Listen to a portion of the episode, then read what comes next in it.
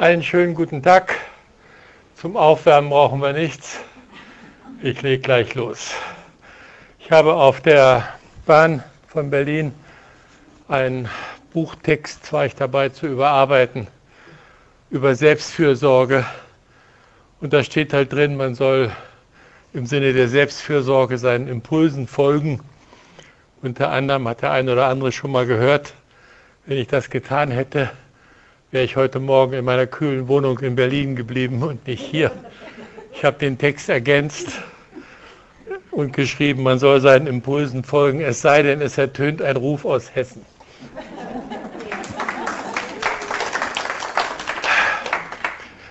Und als ich mich versucht habe vorzubereiten auf das Thema, das mir die Birgit Schiller aufgedrückt hat, äh, ähm, habe ich gedacht, da kann ich eigentlich gar nichts zu sagen. Weil mir wird oft gesagt, dass es auffällt, dass ich in therapeutischen Situationen und Seminaren oft humorvoll bin und dass man da auch lachen kann und weinen kann, dass da so vieles eng beieinander liegt. Das scheint so zu sein und das scheint die Menschen zu gefallen und zu erleichtern. Aber warum das so ist, weiß ich nicht. Ich weiß nur, das kann man nicht planen. Das kann man nicht bewirken und anzielen auf etwas. Das weiß ich. Das kann ich ganz sicher sagen. Es hat mal eine Teilnehmerin oder zwei Teilnehmerinnen äh, im Ruhrgebiet wollten in Essen ein Seminar machen vor vielen Jahren zum Thema Freude, Humor und Gelassenheit. Sie sagten immer diese blöden Themen mit dem Leid und so, wir machen mal was anderes. Für Frauen in tief empfundener Freiwilligkeit. Und ich habe dann gefragt, na, wie war es denn? Oh, sagten sie, ein bisschen anders, als ich geplant hatte. Äh, Krankheit, Trauma, Terror, Einsamkeit, das waren die Themen. Man kann es nicht planen. In uns Menschen ist alles nebeneinander. Jeder, der mit Menschen zu tun hat und sich selber betrachtet oder spürt, weiß, wie eng das miteinander zusammenhängt dass es zwei Seiten der einen und der gleichen Medaille sind, dass es, zwei, dass es immer ein Schattenthema gibt beim Leid, die Freude und das Lachen und beim Lachen das Leid. Und dann habe ich im Internet geschaut, was ich da finde bei Google und zum Thema Trauer, äh, Therapie und, und Humor. Und ich habe einen Schrecken bekommen und beinahe Haarausfall. Da gibt es Seminare und Anleitungen, wann welche Witze in der therapeutischen Situation eingesetzt werden müssen, für welche Klienten, mit welcher Absicht und mit welcher Wirkung. Teuer. Sehr teuer und Schwachsinn. Das ist Humorindustrie. Das erinnert mich an Comedy und Sitcoms. Da mag es ja gute bei geben. Ich habe auch schon mal gelacht darüber, aber selten wenn dann irgendwelche Szenen sind und dann wird eingespielt mit Lautsprecher ein Lachen aus dem Hintergrund, weil man weiß, Lachen ist ansteckend, finde ich abartig. Das wird dann irgendwann in der Therapie, sitzt man dann mit einem MP3-Player und sagt, jetzt lachen. Oder im Seminar, schrecklich, schrecklich. Humor ist entweder da oder ist nicht da. Es kann nicht gezielt eingesetzt werden. Er braucht Erlaubnis, das ist mir wichtig. Er braucht Erlaubnis. Wofür braucht es Erlaubnis? Und was ist dieser Humor? Vorhin ist, hat, die, hat Birgit gesagt, da hat sie ihren, ihren äh, Eintracht Frankfurt oder wie heißt der nächste Absteiger, diesen, diesen, diesen, diesen Entschuldigung, diesen, diesen Schal abgenommen und gesagt, der ist doch ein bisschen warm und da haben viele gelacht. Es wird einfach ausgesprochen, was ist. Es wird ausgesprochen, was ist. Und da lacht man manchmal. Und das passiert in der Therapie auch. Ich finde eine großartige Bemerkung hat mal ein Herr gemacht, der Demenz hatte, fortgeschritten, zweites Stadium. Und der sagte, Mensch, Udo, schon Jahre her, ich habe mich früher immer aufgeregt, dass es so viele Wiederholungen im Fernsehen gab. Ich habe jetzt keine Wiederholungen mehr. Ist alles neu. Ist alles neu. Finde ich toll. Der lachte über sich. Der lachte darüber, er sprach aus, was ist. Ja. Oder bei einer Fernsehtalkshow Talkshow wurde ein auch fortgeschritten demenzkranker Mann gefragt. Er saß da mit seiner Frau der, und sagte, ja, ist es denn schlimm für Sie? Und so sagte er, nee, für mich nicht, für meine Frau. Die muss mich holen, wenn ich den Weg vom Friseur nicht mehr zurück weiß. Ja, und viele lachten. Ja, es ist so. Aussprechen, was ist, würdigen, was ist, das kann manchmal humorvoll sein. Das kann manchmal zum Lachen animieren, zumindest lösen. Zumindest lösen. Oder letztens kam eine Klientin, auch schon eine Weile her, glaube ich schon, schon mehrere, kam zu mir und sagte, Mensch, ich habe es immer noch nicht geschafft, mit dem und dem Problem fertig zu werden.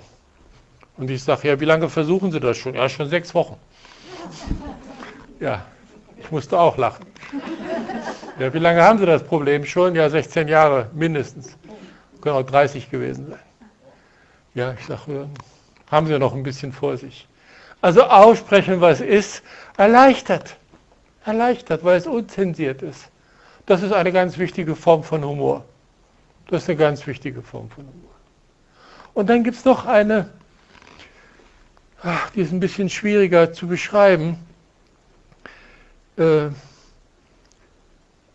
wenn wir sagen, wir reden von Leib, kreativer Leibtherapie, leibliches Erleben, Leib ist das alte Wort für den erlebenden Menschen. Vor 200 Jahren sagte man so, war mit Körper noch der tote Mensch gemeint und mit Leib der Lebendige, der Leibhaftige. Und zum Menschsein, sagen die, die Philosophen, gehören zwei Aspekte. Ein Aspekt ist die unmittelbare Leiblichkeit und das andere der exzentrische Standpunkt. Die Worte können Sie, Begriff, Fachbegriffe können Sie gleich wieder vergessen. Wir haben hier keine Theorieprüfung, aber ich will trotzdem erklären, nachher komme ich noch drauf, was das mit Humor zu tun haben könnte. Das eine ist, Beispiel, was ist unmittelbare Leiblichkeit? Ich verliebe mich in diesen Blumenstrauß zum Beispiel.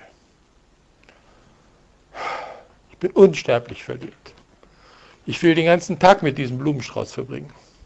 Mein Herz klopft, mein Blutdruck geht hoch, mein Kopf wird rot, meine Hände und mein Herz fängt an zu zittern. Ich bin unsterblich und ewig verliebt in diesen Blumenstrauß. Unmittelbare Leiblichkeit. Es zieht mich hin. Es zieht mich hin. Ich verbreche mir auch den Kopf, was dieser Blumenstrauß über mich denken mag. Und ob er mich nicht zu alt findet und naja, was so alles ist. Das ist unmittelbare Leiblichkeit. Ich reagiere körperlich, seelisch, emotional mit, auch mit Denken, aber unmittelbar im Erleben. Das können wir Menschen, das können auch Tiere. Mein Kater oder der Kater meiner Tochter, der letztens bei uns in Pension war, hat sich auch immer in die Blumen verliebt, die auf dem Tisch standen und sie eingeknabbert. Unmittelbare Leiblichkeiten. Jetzt kann ich aber einen Schritt raus tun aus diesem Erleben. Ein Stück raus tun, exzentrisch, nicht als spliniger engländischer Gentleman, sondern raus aus dem Zentrum des Erlebens und kann mir das von außen angucken. Und denke, was macht der Udo Bär da eigentlich mit diesem blöden Blumenstrauß? Ja? Wer, wer, wer, wer kriegt denn die Rente? Ja, oder wie, wie, wie, wie, wie läuft die Scheidung? Und es ist auch durchaus was, man kann sich doch, sollte sich schämen. Ja? So, also ich kann es von außen beant, beant, anschauen. anschauen. Und außerdem ist es durchaus nicht nur was Denkhaftes, es ist auch was Emotionales. Zum Beispiel, dass eine Unsicherheit auftaucht, was die Ehefrau von Udo Bär dazu sagt, zu dieser Liebeswelle. Beides gehört zu uns Menschen. So, und Humor ist, im Humor trifft sich beides. Es ist unmittelbar leiblich, ganz unmittelbar im Erleben und man guckt ein bisschen auf sich raus und belächelt sich. Ich habe Interviews gemacht vor letzten zwei Jahren mit Menschen, die das Kriegsende 1945 erlebt haben, mit alten Menschen. Und habe sie gefragt, was sie damals getröstet hat. Ah, das wollte ich erst heute Nachmittag erzählen, ist egal. Fuschen ist erlaubt. So. Ich habe gefragt, was sie getröstet hat. Und erzählte eine Frau, Eltern gestorben, Geschwister verloren, irgendwo auf der Flucht, nie mehr wiedergefunden, kam ins Waisenhaus, äh, irgendwo in Süddeutschland und ja, allein und eng, eng, sehr eng und streng, streng. Und ich fragte ja, was hat getröstet? Ja, Flöte spielen. Sie hatte eine kleine Flöte und immer wenn sie geflötet hat, war es gut oder besser. Und? Fragte ich. Ja, und sagte, das Blöde war, im Waisenhaus oder Heim, wie das damals hieß, war Flötenspielen verboten. Es war christlich und anscheinend hat der liebe Gott nicht Flöte gespielt, aber ich weiß es nicht. Es war verboten. Es war verboten. Ich sage, und? War schlimm für Sie? Sagt sie, nö. Ich bin immer in einen dicken Schrank geklettert mit dickem Holzwänden. Mit meiner Flöte habe mich in den Schrank gesetzt und innen drin geflötet. Hat keiner gehört und das war so wunderbar. Und sie lachte sich kaputt dabei, weil sie war so eine eher XXXXL-Dame. Und sie sagt, ja, heute bräuchte ich eine Sonderanfertigung von Schrank. Damals hätte ich noch in den Ikea-Schrank gepasst, da war ich noch sehr viel schmaler. Und sie lachte sich darüber kaputt. Sie guckte sich das von außen an, von heute angesehen, und sie war in dem Erleben noch unmittelbar mit drin. Deswegen beides. Unmittelbares Erleben, aber auch so ein bisschen Blick von außen. Und wenn ich in der Therapie mit Menschen zu tun habe, die anfangen können, über sich zu schmunzeln oder zu lächeln wenigstens, dann denke ich, gut, ist gelaufen. Wir sind in der Schlussphase. Ja, dann ist, da sind wir über den Berg. Ja, wer, wer sich mit ein bisschen Humor nehmen kann, ohne Witze, ohne eingespeistes Gelächter und so weiter, der hat es geschafft. Der kann Leid nicht wegmachen, aber der kann mit Leid leben. Das ist das Entscheidende. Das ist das Entscheidende. Also, meine Essenz zum Thema Humor und Therapie ist, vergessen Sie humorvoll zu sein, zu wollen. Entweder Sie sind es oder Sie sind es nicht. Entweder Sie sind humorvoll am Küchentisch oder beim Einkaufen oder wo auch immer oder bei der Arbeit. Dann können Sie es auch in der Therapie sein oder lassen Sie es sein. Wenn Sie versuchen, Humor zwanghaft oder angestrengt zu machen, Humor passt nicht zu Strenge, verträgt sich nicht mit Strenge. Und wenn Sie das versuchen, dann machen Sie die 35. oder 35.000. Comedy-Inszenierung. Davon gibt es im Fernsehen und auf den Bühnen genug. genug. Wenn es Humor gibt, dann gibt es den spontan. Also seien Sie spontan. Seien Sie in der Therapie kein anderer Mensch als woanders. Und wenn Sie Klient oder Klientin sind, gucken Sie sich nicht davon aus, Ihre Therapeuten und Therapeuten, ob die wie viel Fortbildung die gemacht haben, wie viele Bücher die gelesen haben. Also nichts gegen Fortbildung, nichts gegen Bücher. Ah, ja, ja, ja, ja, ja, ich weiß ja schon, was kommt, deswegen füge ich das hinzu. Ich bin ja brav und gelernt und gelernt. Sondern gucken Sie, ob die auch lachen können. Gucken Sie, ob die normal sind. Ob die normal sind. Wir haben oft so ein Bild von Therapeuten, ach, dass Therapeuten über allem schweben müssen. Heiligenschein, gleichzeitig fest verankert an dem Boden, ja, aufrecht, aber flexibel, alles gleichzeitig. Können Sie alles vergessen. Können Sie alles in eine Tonne hauen, wie wir im Ruhrgebiet sagen. Therapeuten sind normale Menschen. Hoffe ich jedenfalls. Und wenn Sie daran zweifeln, tauschen Sie die um. Therapeuten sind Dienstleister in Beziehungen, in Beziehungen zu anderen Menschen.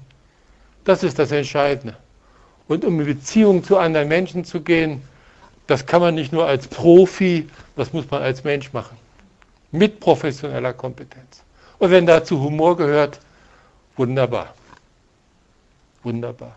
Dann darf auch mal gelacht werden. Das ist mein Resümee, das ist meine Essenz. Danke, dass Sie trotz der Hitze zugehört haben.